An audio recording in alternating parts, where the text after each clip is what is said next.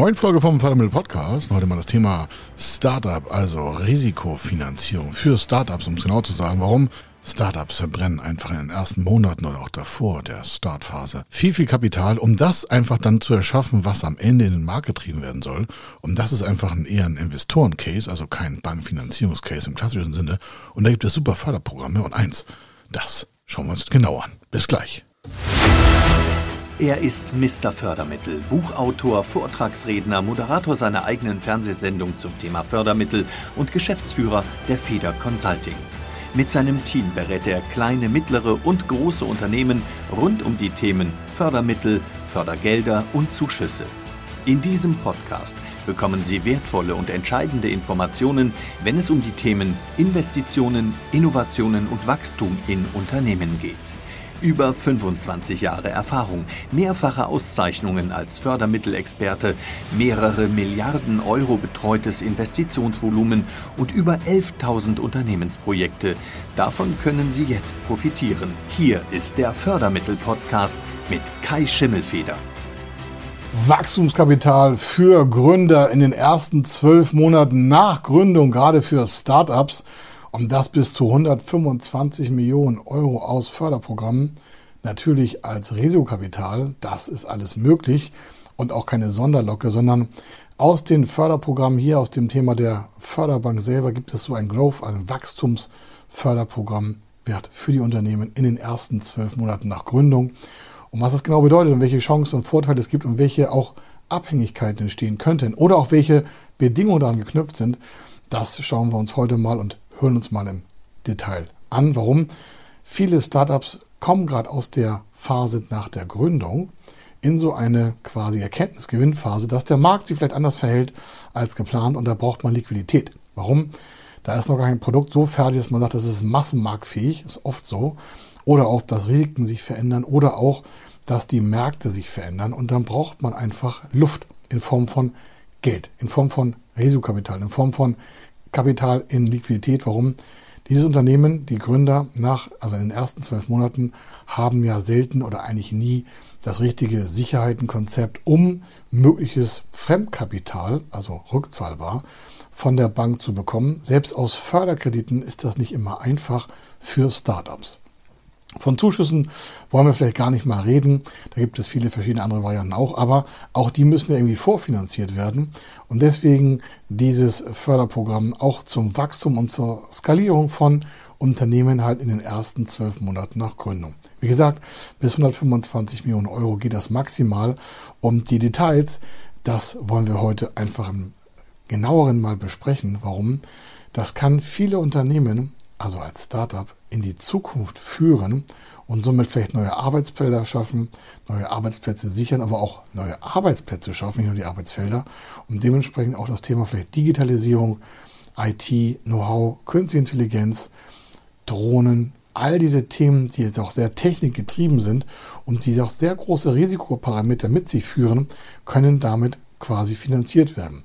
Wichtig dabei hier ist nur, dass es immer eine Kofinanzierung eines bestehenden Kapitalgebers ist, aber das machen wir gleich im Weiteren. Junge und also innovative und junge Unternehmen als wachsendes, schnell wachsendes Technologieunternehmen, das ist hier die Zielgruppe. Und zwar müssen die ein belastbares und aussichtsreiches Geschäftsmodell vorweisen, also eine Planung. Und da reichen nicht zwei, drei Zettel, sondern da braucht es schon wirklich eine Grundplanung, auch wann denn einfach mal Geld verdient werden soll.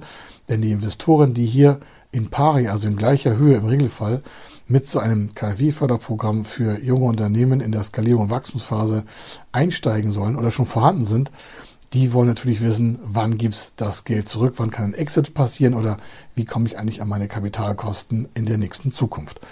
Und so ein quasi Förderkredit, und das ist nichts anderes hier, warum, der muss ja irgendwann zurückgezahlt werden, denn das ist kein Zuschuss, aber der hat halt eine ganz andere Konditionierung. Und zwar wird die Konditionierung so aufgeführt, wie der bestehende Wagniskapitalgeber es auch in seinen Verträgen schon vorgesehen hat. Das heißt, so eine Finanzierung in Kooperation mit einem professionellen Kapitalgeber, mit einem professionellen Wagniskapitalgeber, auch mit einem Debt-Kapitalgeber. Also auch das ist ja ein Trend, dass Risikokapitalgeber mit einer quasi schuldbelastenden Finanzierung einsteigen und nicht nur mit Anteilstauschen. Das sind alles Möglichkeiten für die Finanzierung gerade von Startups in den ersten zwölf Monaten. Und wenn wir uns das mal so quasi zu Gemüte führen und überlegen, was da für Chancen entstehen, dann fragen sich ja viele Menschen, wofür könnte man das Kapital denn besorgen und auch bedienen und auch verwenden? Gibt es da Auflagen für? Und wie sieht das Ganze eigentlich im Detail aus, wenn wir uns an diesen Schritt von diesem Wachstumskapital über Förderkreditprogramme als Risikokapital überhaupt heranwagen? Denn das ist ja was ganz anderes, denn das gibt es ja gar nicht. Also quasi der klassische Hausbankweg würde ja sagen, sie brauchen Sicherheiten, sie brauchen das und das und das. Aber hier ist der Weg ja ein anderer, weil hier nicht nach Sicherheiten gefragt wird, sondern nach einem belastbaren, finanzierbaren und zukunftsfähigen Geschäftsmodell. Also, was wird hier eigentlich äh, gefördert? Hier ist Working Capital in Form von Betriebsmittellinien die Förderart. Warum? Geht es um Liquidität. Hier geht es nicht um Backsteine, sondern es geht hier darum im Kern, dass das Startup genügend Cash auf dem Konto hat, um die Personalkosten, die ja meistens ein Loch auf das Konto brennen würden, wenn kein Geld da ist, dass sie das kompensieren. Das kann aber auch Akquisition sein. Warum? Es gibt ja auch Startups, die merken im Laufe ihrer ersten Monate, Mensch, da könnte ein Mitbewerber schneller oder stärker werden. Den könnte man parallel kaufen. Auch das ist ein Thema und deswegen auch diese hohen Summen. Bis 125 Millionen Euro gibt es dieses Venture Capital von den Förderbanken. Auch die Vorlaufkosten eines geplanten Börsenganges oder sonstige umsatzsteigernden Maßnahmen sind hier förderfähig mit diesem Kapital. Jetzt fragen Sie sich, Mensch, warum macht der Staat das? Denn es ist ja Risikokapital. So ein junges Unternehmen kann ja gar nicht genügend Sicherheiten bieten. Und auch so ein Konzept, das gibt doch nicht die Sicherheiten für 5, 6, 7, 8, 9, 10, 100 Millionen Euro. Da kann doch was nicht stimmen. Doch entscheidend ist, dass auch das Management Board, also die Geschäftsführung, die Gründer selber, natürlich ihren Mann, ihre Frauen, ihre Diverse stehen. Warum? Hier wird ja quasi auf das Vertrauen der Person abgestellt, dass die A ihre ganze Energie zu 100 Prozent in dieses Objekt stecken und weiterhin auch von der fachlichen und auch menschlichen Art passen, um so ein Unternehmen wirklich groß zu machen. Denn nicht jedes Startup hat das richtige quasi Management Board in der Geschäftsführung und scheitert an sich selber. Das sehen wir ja ganz oft regelmäßig in sonstigen Sendungen, die sich um das Thema Venture Capital und Startups kümmern. Nicht jeder passt zu jedem Kapitalgeber und auch nicht jedes Produkt wird von jedem quasi Gründer oder Startup richtig in den Markt getrieben. Oftmals sind die Marktdaten nicht da, die Kenntnisse, die Erfahrung, vielleicht auch die Ausbildung reicht nicht aus, um so ein Unternehmen richtig groß zu machen. Dann reicht es vielleicht für eine große Anfangidee, aber Dazu gehört ja viel mehr, wenn man so ein Unternehmen vielleicht global aufstellen will oder Deutschland oder europaweit expandieren lassen will. Dazu braucht es ja viel, viel mehr als nur eine Idee für irgendwelche neuen Lebensmittel, Getränke, Kosmetik, Applikationen auf dem Handy und sonstiges. Es braucht viel, viel mehr Einsicht und viel, viel mehr Selbstkritik auch von den Gründern. Warum? Dann kann auch mit solchen Risikokapitalgebern gut in die Verhandlung eingestiegen werden, um sich dann den richtigen Anteil vom Kuchen auch zu sichern.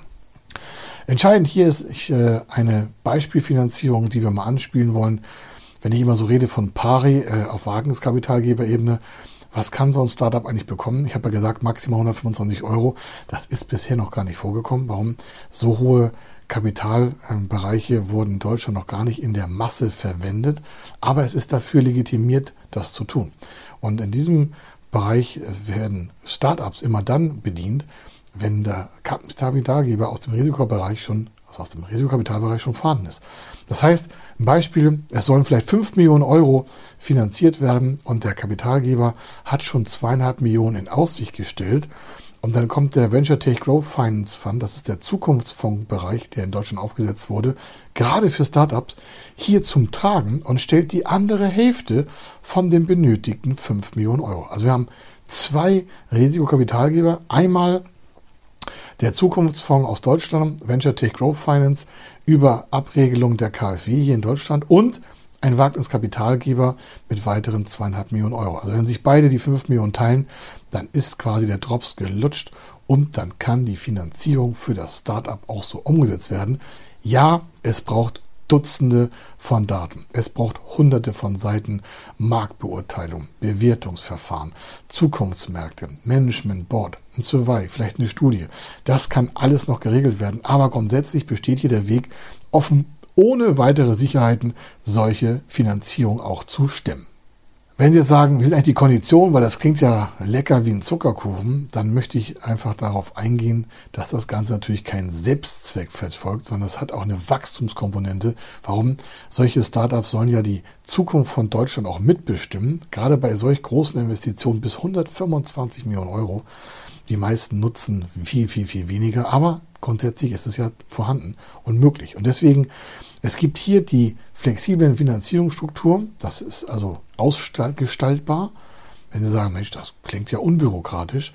Naja, je weniger so ein Förderprogramm schon im Vorfeld gestaltet wurde in den Richtlinien, desto mehr Spielraum gibt es zwar, aber desto mehr Verhandlungsintensität ist ja auch nötig, um zum Beispiel Laufzeiten, Konditionen, den Risikoanteil, die Gesellschafterstruktur, die Anteiligkeiten in der Gesellschaft, sei es GmbH oder AG. Und all diese Dinge müssen ja dann quasi individuell bearbeitet werden.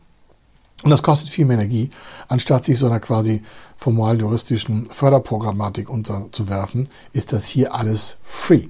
Warum? Da ist das ein grundsätzlicher Rahmen und dann sind alle anderen Daten frei.